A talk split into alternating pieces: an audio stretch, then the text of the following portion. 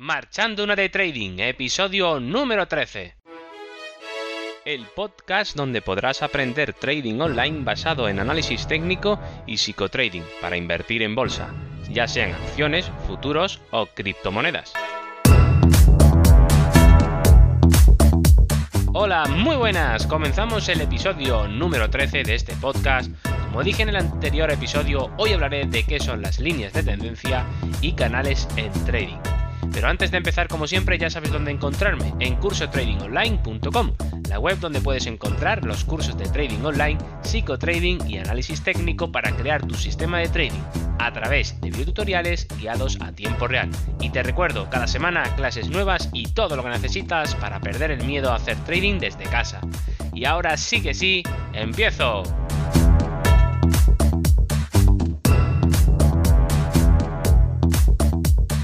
Bueno, como siempre, la pregunta a hacerse cuál es, pues ¿qué son las líneas de tendencia?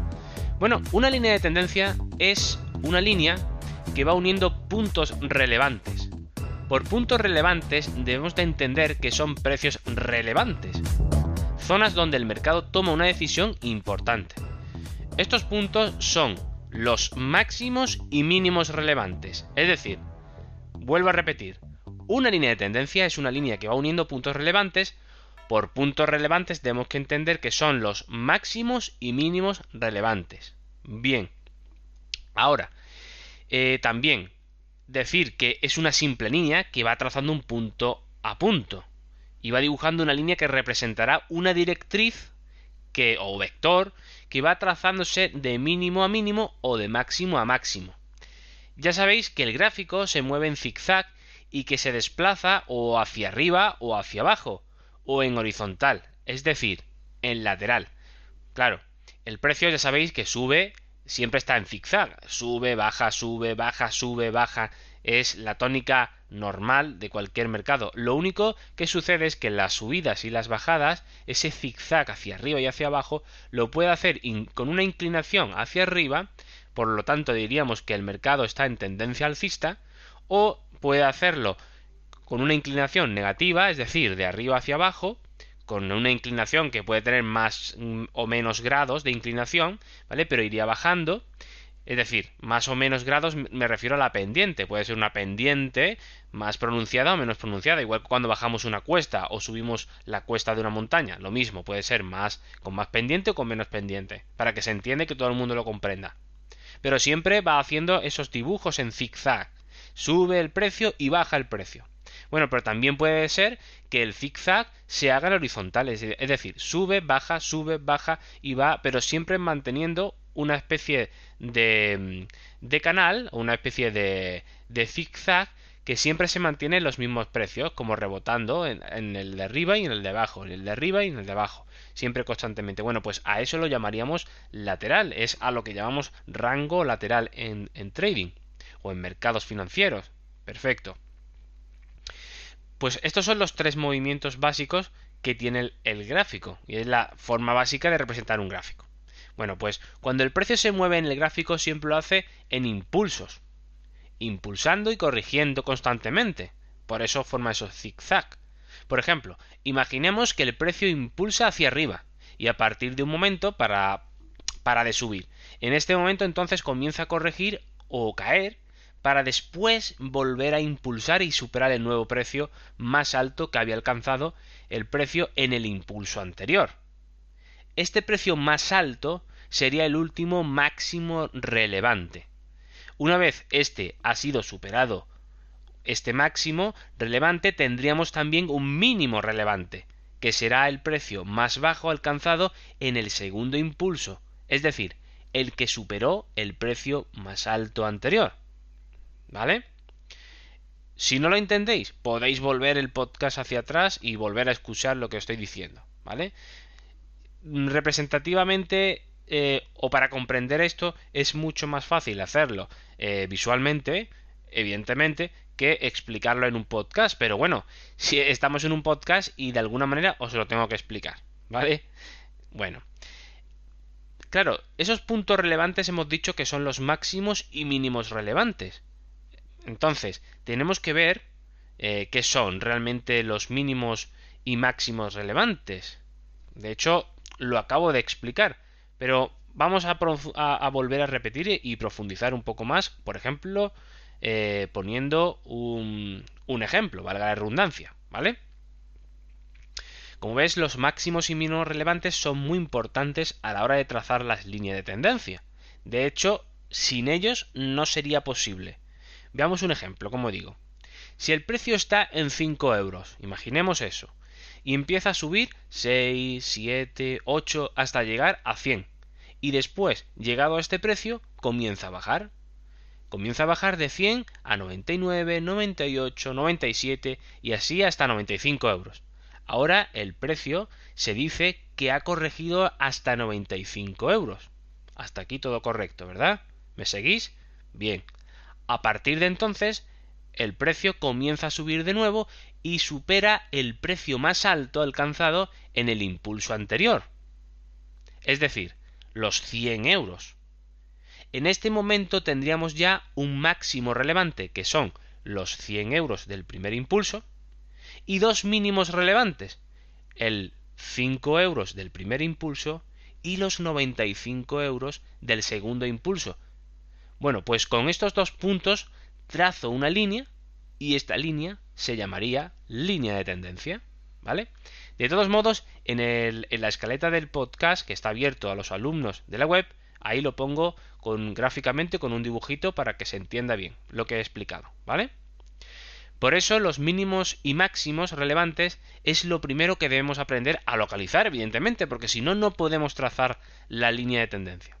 Hasta aquí todo bien, pero el problema radica en que se da por sentado que sabemos qué es un impulso. Claro, aquí con las líneas dibujadas arriba, es decir, el dibujito que os pongo o lo que representativamente hemos estado hablando anteriormente, mientras yo os estaba, os estaba explicando estos dos impulsos de 5 euros que llega a 100 y después baja a 95 y desde los 95 volvemos a subir y rompemos en precio al 100 euros anterior del impulso anterior, nos hacemos una idea de que estamos haciendo una línea hacia arriba, una línea hacia abajo y otra línea hacia arriba que supera la anterior. Tenemos una especie de zigzag. ¿De acuerdo? Hasta aquí. ¿Tenemos la imagen mental? ¿Sí? Bien. Entonces, por eso eso está muy claro. Pero claro, para poder saber, porque nosotros sabemos cuál es, estamos diciendo o dando por hecho que un impulso va de 5 a 100 euros. Pero realmente, como digo, el problema radica en saber distinguir esto precisamente. ¿Cómo sabemos que un impulso va de 5 euros a 100 euros? Y que después corrige hasta 95. Eso sí se puede saber, porque la corrección llega hasta un punto que es el mínimo y ya está pero después vuelve a impulsar y rompe. Sabemos que el precio realmente no va haciendo los impulsos con líneas, con líneas claramente identificables por nosotros, o vectores, o directrices. De hecho, nosotros lo que hacemos cuando dibujamos una línea de tendencia es, dibujar una directriz que realmente el gráfico nunca lo va a dibujar. El precio nunca va a dibujar esa directriz. Nosotros estamos, estamos dibujando una línea para visualmente tener una idea de la inclinación y de la fuerza que lleva el precio. Pero el problema, vuelvo a repetir, radica en saber qué es un impulso. Claro, en todos los sitios explica, mm, explicas muy bien, eh, como eh, podéis buscar en, vídeos en YouTube, hay a cientos, donde explican perfectamente cómo trazar una línea de tendencia. El problema, y eso es lo que se obvia, es que nadie o bueno, nadie no, no digo que nadie lo sepa, sino simplemente que no se explica o no se clarifica qué es un impulso, que ahí es donde está la madre del cordero, porque yo necesito saber dónde comienza un impulso para tener el mínimo y tengo que saber dónde finaliza un impulso para saber dónde está el máximo. Para no confundir, y sabemos que el mercado no dibuja líneas perfectas, sino que dibuja en el caso de que sea el más común, el 90% de los gráficos que están dibujados en, en velas eh, en velas japonesas, pues va haciendo velas verdes, verdes, verdes, una roja, dos rojas, después dos verdes, sigue hacia arriba con verde, otra roja, verde, verde, y sí, más o menos podemos intuir que hay una cierta eh, dominación de un, cierto impulso o podemos identificar visualmente algo que parece un impulso, que podemos decir que es un impulso porque lo hace más, mm, más claramente como un movimiento limpio que va hacia arriba y después va hacia abajo, vale.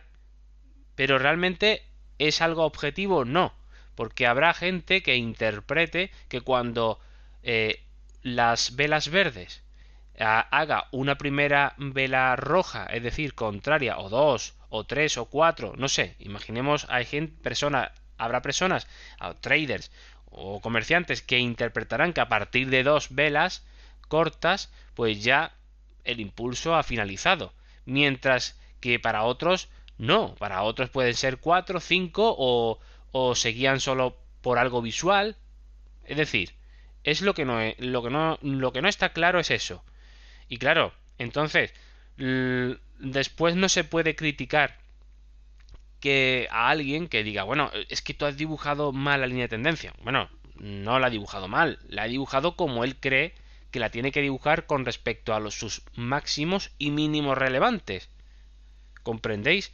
No, no, no, no lo está haciendo como, como el que, el que le, le está echando en cara que lo ha dibujado mal, sino tenemos que ponernos todos de acuerdo en hablar un mismo idioma para que para que luego si tú hablas una palabra que no se corresponde con ese idioma, pues que los demás hablantes, por poner un ejemplo, eh, por consenso entienda que tú estás haciendo algo que es incorrecto a ese lenguaje.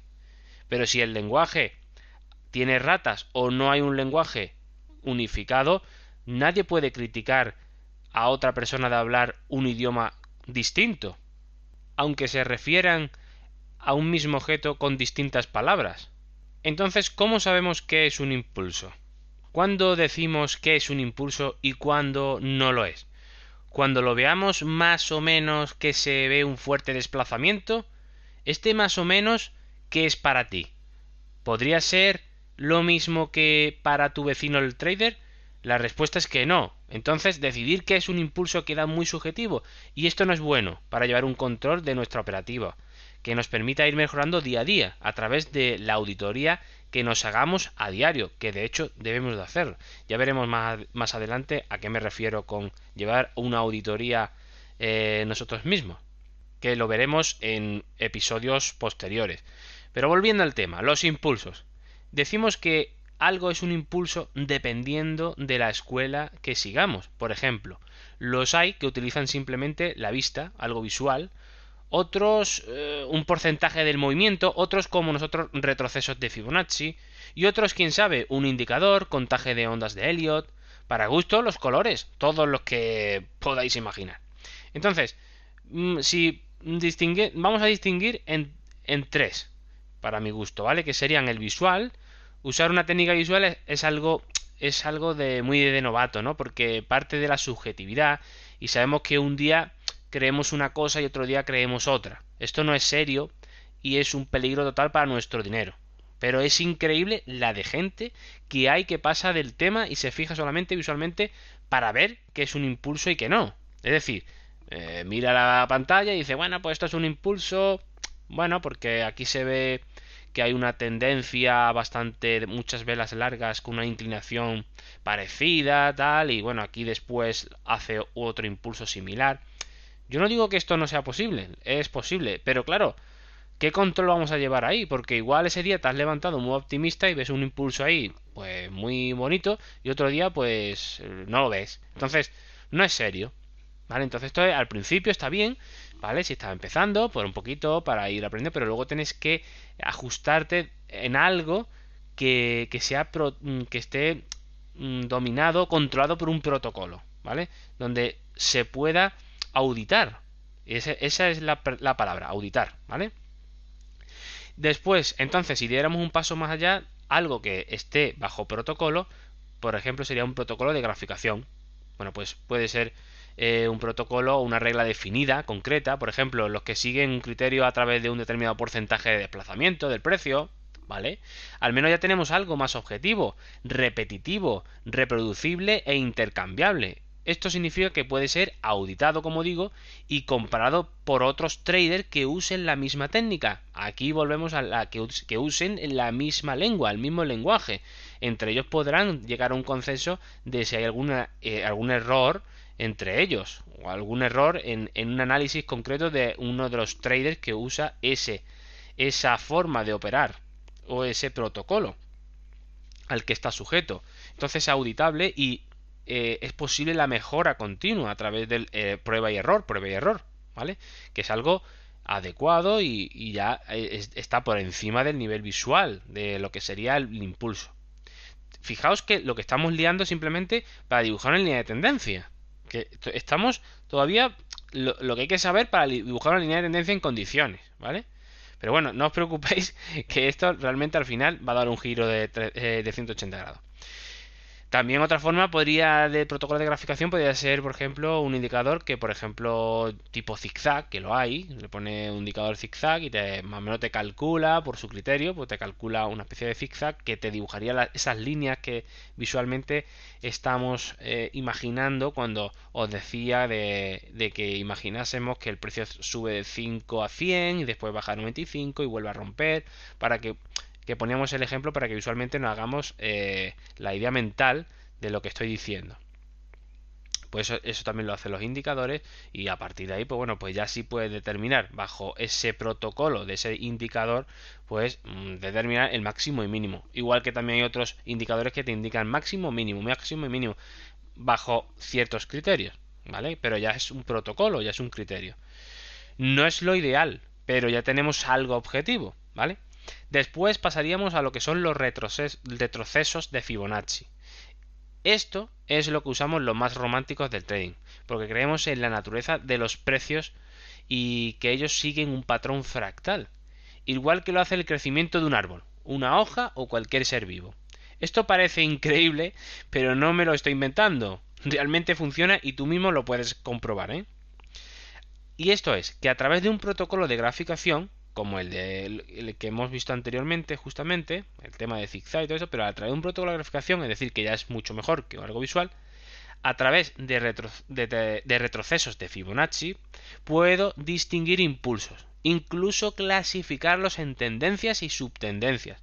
Pero lo mejor de todo es que sigue un protocolo 100% auditable. Es decir, yo y tú siempre detectaremos los mismos impulsos y no puede haber diferencia. Esto es muy bueno ya que nos permite mejorar continuamente, incluso crear una comunidad de apoyo mutuo, pues hablamos el mismo lenguaje. No hay subjetividad posible ni discusión posible, porque el protocolo es como es y es 100% auditable. Es decir, retrocesos de Fibonacci, tal y como yo lo uso en mi sistema de trading, pues perfecto, porque vamos a localizar y vamos a determinar qué es un impulso y qué no lo es y hasta qué, o sea, lo vamos a ver todo. Entonces, tanto no hay no hay eh, no hay duda posible, ¿vale? Lo único que puede haber es un error de cálculo por parte nuestra, pero si no hay error en el cálculo, el, el impulso será el mismo para mí como para cualquier otra persona que utilice mismo, ese mismo protocolo de graficación que yo eh, estoy usando en el sistema de trading eh, de curso trading online. Entonces, ahora con esto sí que podemos detectar perfectamente los impulsos y ya podemos dibujar líneas de tendencia porque tenemos máximos y mínimos relevantes perfectamente localizados y las zonas de control que pueden marcar los giros de mercado. ¿Vale? Las zonas de control eh, son simplemente eh, aquellas zonas donde eh, está situado el último mínimo relevante, ¿vale? De la tendencia. Bueno, pues este mínimo es una zona muy importante a tener en cuenta porque a partir de entonces, cuando el precio alcance ese nivel, tendremos que estar muy atentos para intentar ver qué sucede para tomar decisiones en un momento importante del mercado, ¿vale? Bueno, las líneas de tendencia para qué se, usan, básicamente. Bueno, pues las líneas de tendencia se usan, aparte de para ver la, tendencia y ver la inclinación y la fuerza que lleva, normalmente se usan para ver cuándo puede haber un giro de mercado, que es el uso, eh, vamos, el, uso fundamental de la línea de tendencia. Para nosotros no hay, mm, no hay varias condiciones como lo hay en otros sitios. No, no hay varias condiciones para determinar que una línea de tendencia ha sido rota o hay un giro de tendencia, mejor dicho, perdón, cuando, cuando hay un giro de tendencia, ¿vale? Eh, para nosotros solo hay una condición, ¿vale? Para que se, para que se pueda decir que la tendencia eh, se ha girado. Solo hay una condición, sin la cual no sería posible decir que se ha girado el precio. Es decir, nos olvidamos de varias condiciones ni complicar mucho la marrana. Simplemente hay una condición y ya está. Cuando se cumple, entonces decimos que el precio se ha girado. ¿De acuerdo? Entonces, la teoría primera que se usa y para mí errónea sería que cuando una directriz de línea de tendencia es superada, el precio se gira. Esto es un error grave, pues no es así. Solo podemos tomar como un aviso de posible giro de tendencia. Esta idea la sigue mucha gente, ¿eh? hay que tener mucho cuidado porque la sigue mucha gente y no es correcto. ¿eh? Podemos tener eh, perder dinero haciendo esta tontería, ¿vale? De meterse ahí. No, no es que no, es que esté mal meterse corto ahí, en, el caso de que sea, por ejemplo, una rotura de tendencia alcista, cuando la rompa no nos podamos meter al mercado corto, sino que tenemos que saber que es, esa entrada o esa rotura no significa, esa superación no significa que el precio se vaya a girar. No pensamos que se vaya a los mismos infiernos. No, puede dar un tramo, pero no tiene por qué irse completamente y eh, deshacer todo lo que ha hecho. ¿Vale? No es un giro. ¿Vale? Tener eso en cuenta. Después sería la siguiente teoría, que es que el precio supera el último mínimo relevante. Es decir, una vez que supera la línea de tendencia, hay gente que se mete corto. Y eso no es porque cree que es giro de tendencia. Pero después el precio sigue continuando hacia abajo. Y hay todavía menos gente, pero mm, también gente que, que interpreta de esa manera que cuando llega a la zona de control, es decir, al último mínimo relevante, lo que también se llama zona de control, vuelvo a repetir, entonces el giro ha sido confirmado. Cuando, cuando llega, no, cuando lo rompe, cuando lo supera. Pues bueno, para mí igualmente esto es un error, ya que aquí es donde se producen las falsas roturas y engaños, pero engaños, pero vamos, eso a diario, ¿eh? A diario. Ahí hay, vamos, eh, de engaños y timos, todos los que tú quieras.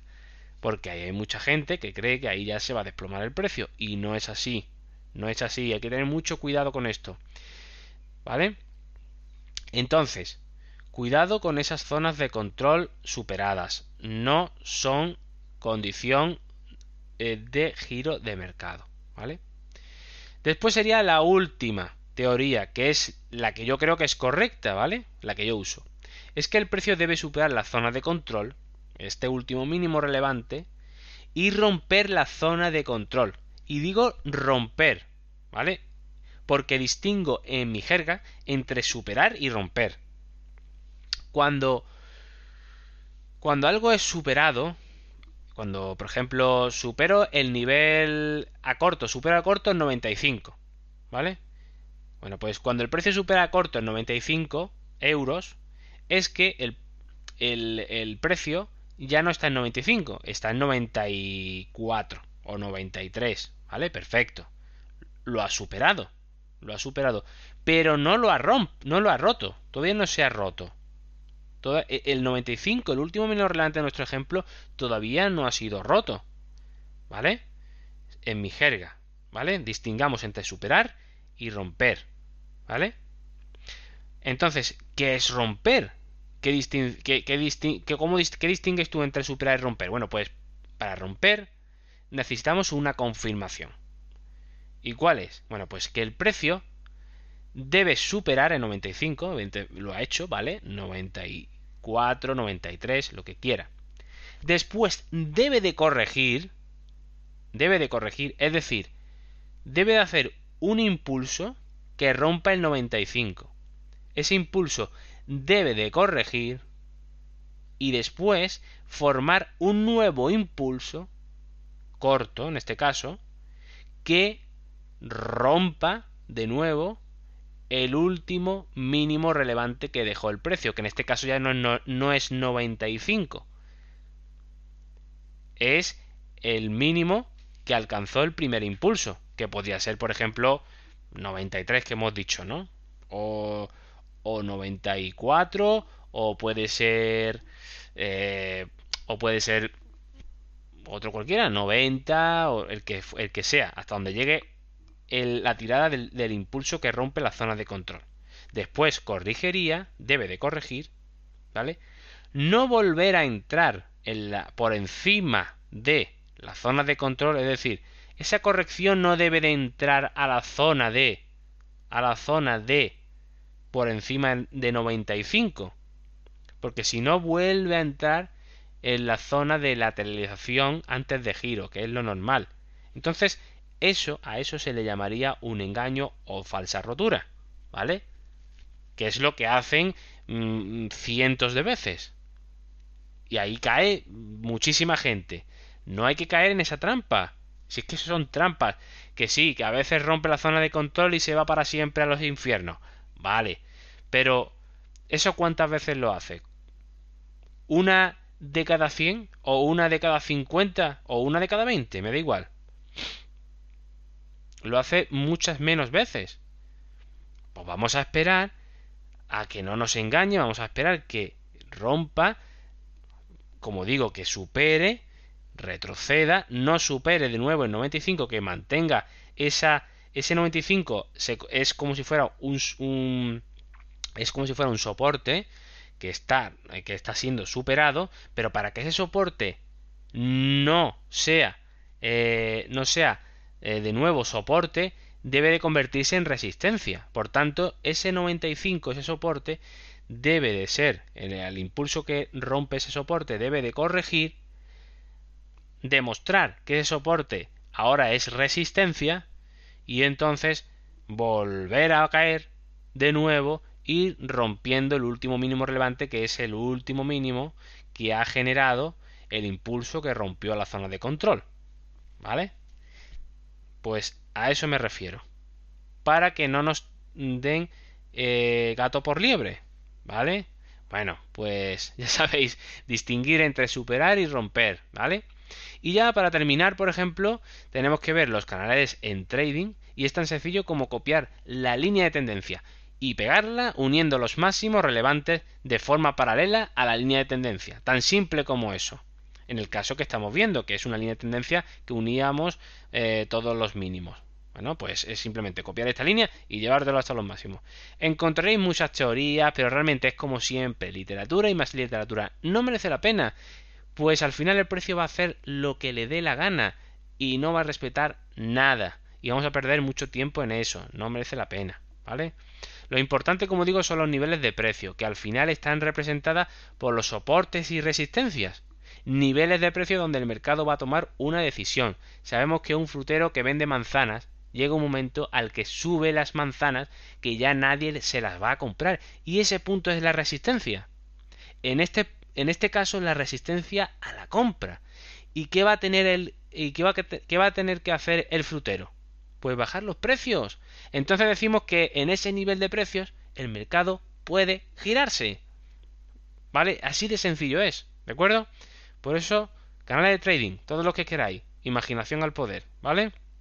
Y ya para terminar muy rápido, para que no se vuelva hecho enormemente largo este podcast, eh, tenemos que ver las temporalidades y sus tendencias. Bueno, ojo, cojo con esto, ¿vale? Porque las, las, dimensiones del precio, las temporalidades o, subtendencias, eh, porque todo, porque sabemos que el precio es fractal y no es lo mismo una línea de tendencia diaria que no nos va a afectar en caso de que si, por ejemplo, estamos en gráfico de 5 minutos y la línea de tendencia es diaria, puede que quede fuera de contexto ya que en muchas ocasiones eh, es un nivel de precios que queda muy alejado de los niveles de precios que estamos trabajando en ese momento, ¿vale?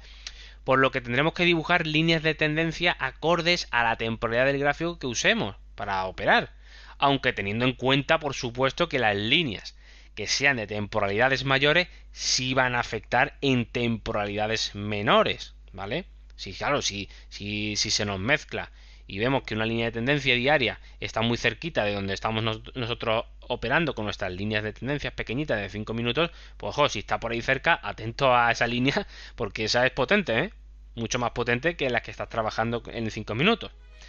Conclusión.